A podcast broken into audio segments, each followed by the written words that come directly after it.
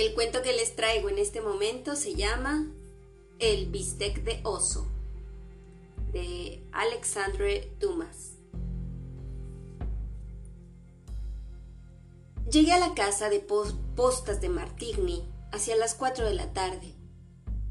Cuando entré, los viajeros estaban ya sentados en la mesa. Eché una ojeada rápida e inquieta sobre los comensales. Todas las sillas estaban unidas y todas estaban ocupadas. No tenía sitio. Un escalofrío recorrió todo mi cuerpo. Me volví para buscar a mi hostelero. Estaba detrás de mí. Encontré en su cara una expresión diabólica. Se sonreía. ¿Y yo? Le dije. ¿Y yo, desgraciado? Mira, me dijo, indicándome con el dedo una mesita aparte. Ahí tienes tu sitio. Un hombre como tú no debe comer con todas esas gentes. Oh, el buen hombre. Yo que había sospechado de él. Estaba maravillosamente servida mi mesita. Cuatro fuentes formaban el primer servicio y en medio estaba un bistec, con un aspecto como para avergonzar a un bistec inglés. Mi hostelero vio que él absorbía toda mi atención. Se inclinó misteriosamente a mi oído. No habrá otro semejante en todo el mundo, me dijo. ¿De qué es pues ese bistec? Es un filete de oso, nada menos que eso. Yo hubiera preferido que me dejase creer que era un filete de vaca.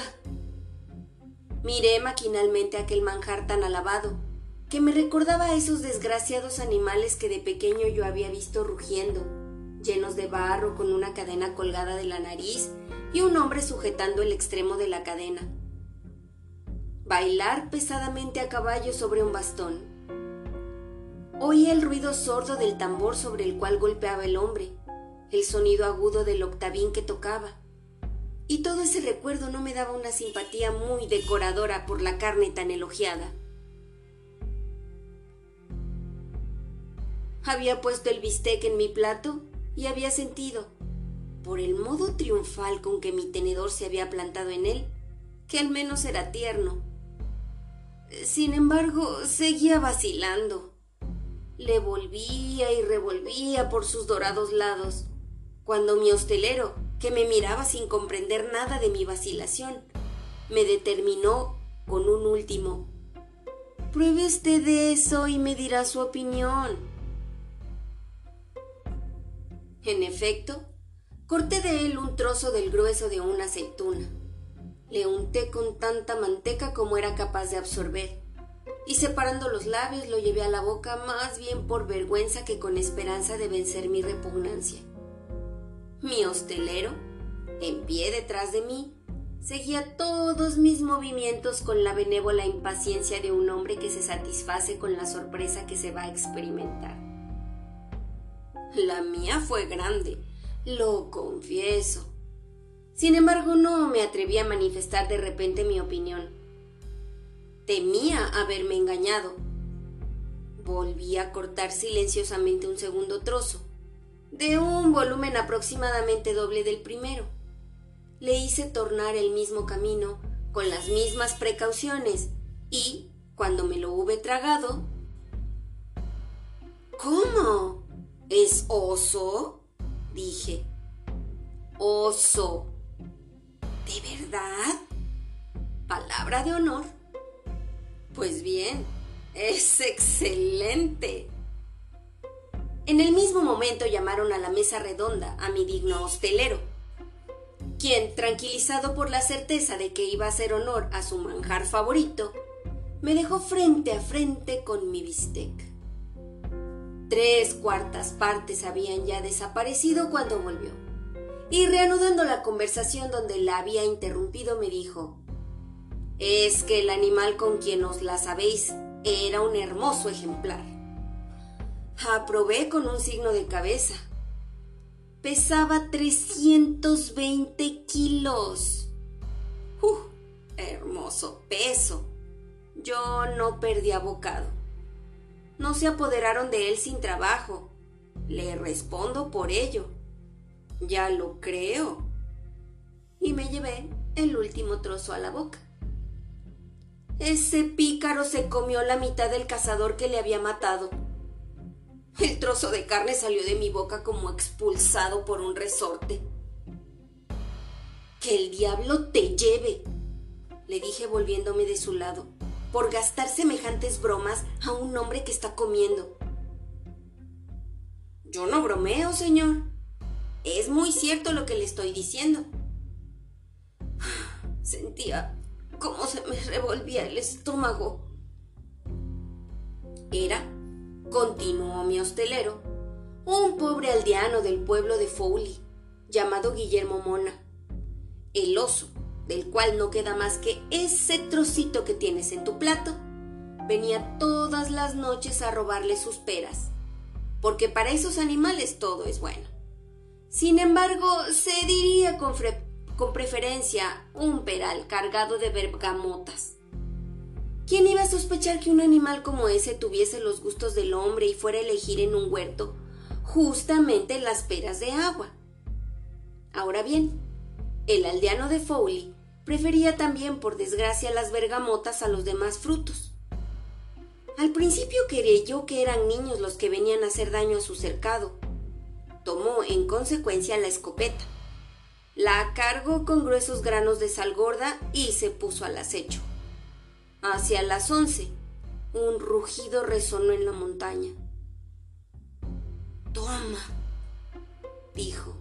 Hay un oso en los alrededores.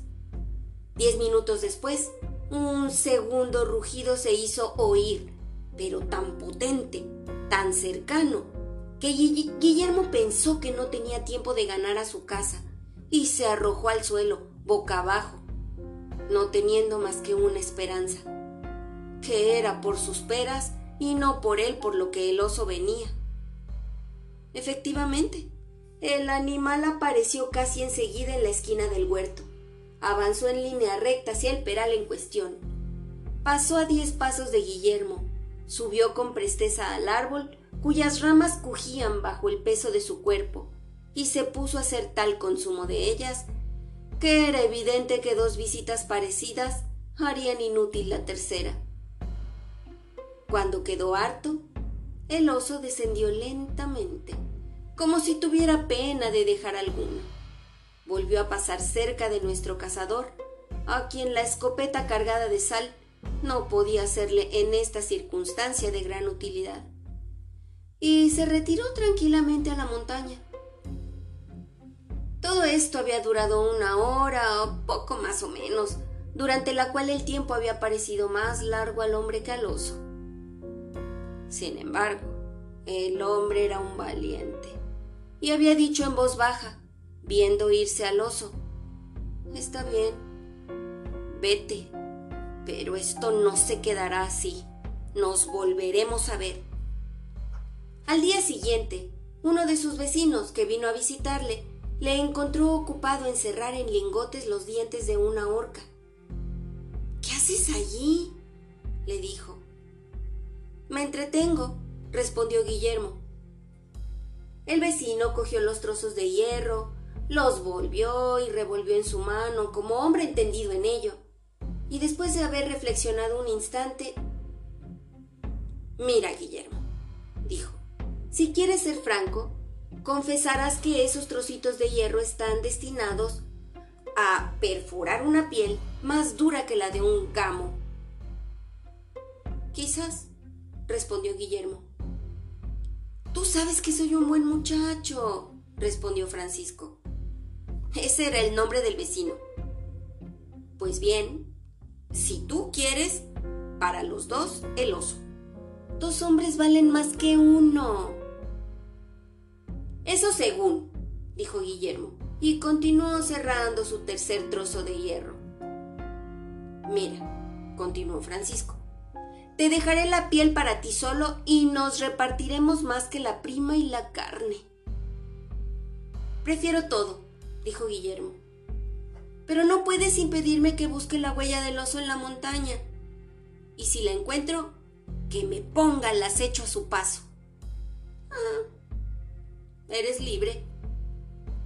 Y Guillermo, que había acabado de cerrar sus tres lingotes, se puso mientras silbaba a medir una carga de pólvora doble de la que se pone de ordinario en una escopeta.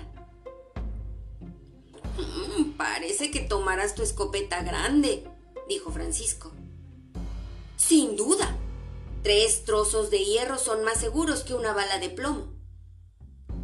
Ah, sí, pero eso estropea la piel. ¿Y qué? Eso mata más rápidamente. ¿Y cuándo piensas hacer la casa? Te lo diré mañana. Por última vez. ¿No quieres que te ayude? No. Te prevengo que voy a buscar el rastro. Dime, ¿para los dos?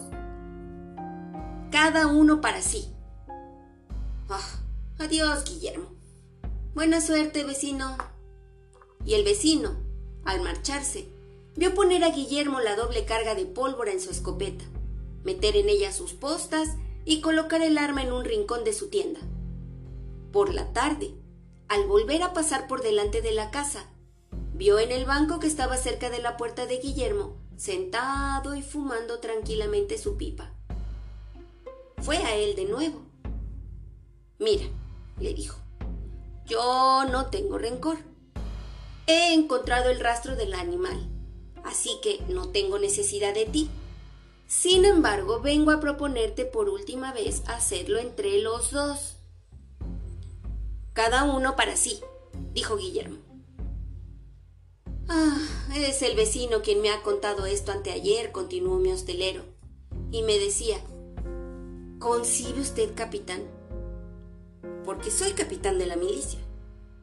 ¿Concibe usted a este pobre Guillermo? Aún le veo en su banco delante de su casa, con los brazos cruzados fumando su pipa, como yo te veo. Y cuando pienso, ay, en fin. ¿Y después? Pregunté interesado. Que estaba despertando este relato todas mis simpatías de cazador. Después, continuó el hostelero, el vecino no puede decir nada de lo que hizo Guillermo por la tarde. A las diez y media su mujer le vio coger su escopeta, enrollar un saco de tela gris bajo su brazo y salir. No se atrevió a preguntarle dónde iba porque Guillermo no era hombre para dar cuentas a una mujer. Francisco, por su lado, había verdaderamente encontrado el rastro del oso. Lo había seguido hasta el momento en que se metía en el huerto de Guillermo y no teniendo derecho a ponerse al acecho en las tierras de su vecino, se colocó entre el bosque de abetos que está a media ladera de la montaña y el jardín de Guillermo. Como la noche estaba bastante clara, vio salir a éste por la puerta trasera. Guillermo avanzó hasta el pie de una roca grisácea que había rodeando la montaña, hasta la mitad de su cercado, y que se encontraba a veinte pasos, todo lo más del peral. Se detuvo allí, miró a su alrededor por si alguien le espiaba, desenrolló su saco, se metió dentro, no dejando salir por la abertura más que la cabeza y los dos brazos y apoyándose contra la roca. Se confundió bien pronto de tal manera con la piedra, por el color de su saco y la inmovilidad de su persona, que el vecino, que sabía que estaba allí, no podía ni siquiera distinguirle. Así transcurrió un cuarto de hora en espera del oso. Al fin, un rugido prolongado lo anunció. Cinco minutos después, Francisco le divisó pero, sea por astucia, sea porque hubiese descubierto al segundo cazador, no seguía su camino habitual.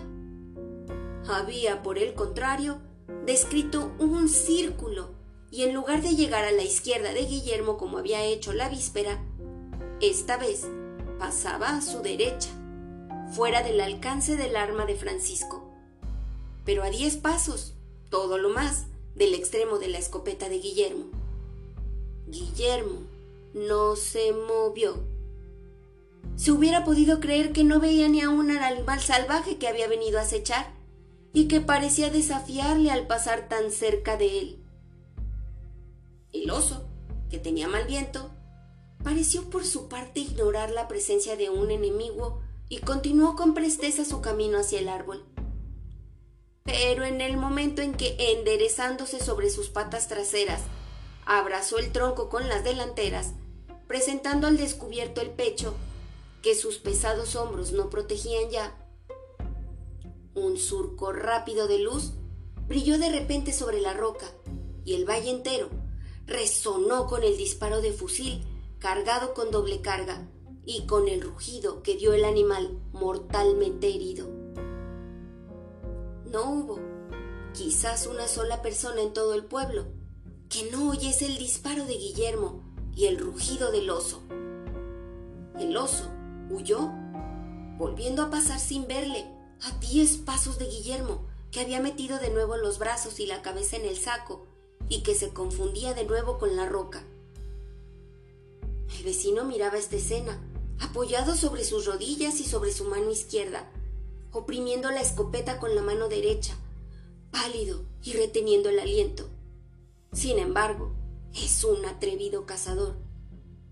Pues bien, me ha confesado que en aquel momento le hubiera gustado más estar en la cama que al acecho. Lo peor fue cuando vio al oso herido. Después de haber descrito un círculo, tratar de tomar el rastro de la víspera que le conducía derecho a él, se aseguró que su escopeta estaba montada. El oso no estaba más que a cincuenta pasos de él, rugiendo de dolor, deteniéndose para revolverse y morderse el flanco en el sitio de la herida, reanudando después la carrera. Continuaba acercándose. No estaba ya más que a treinta pasos.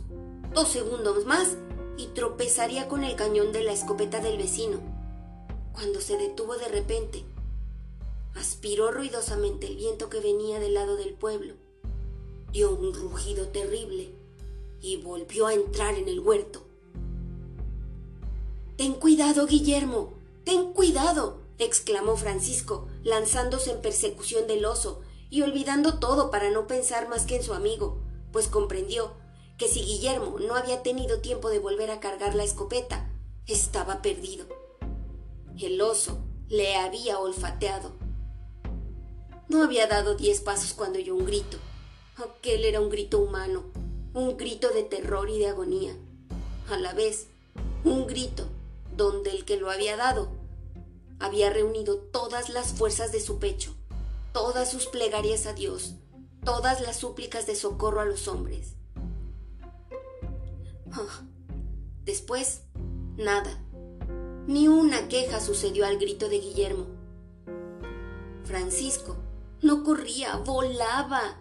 La pendiente del terreno precipitaba su carrera.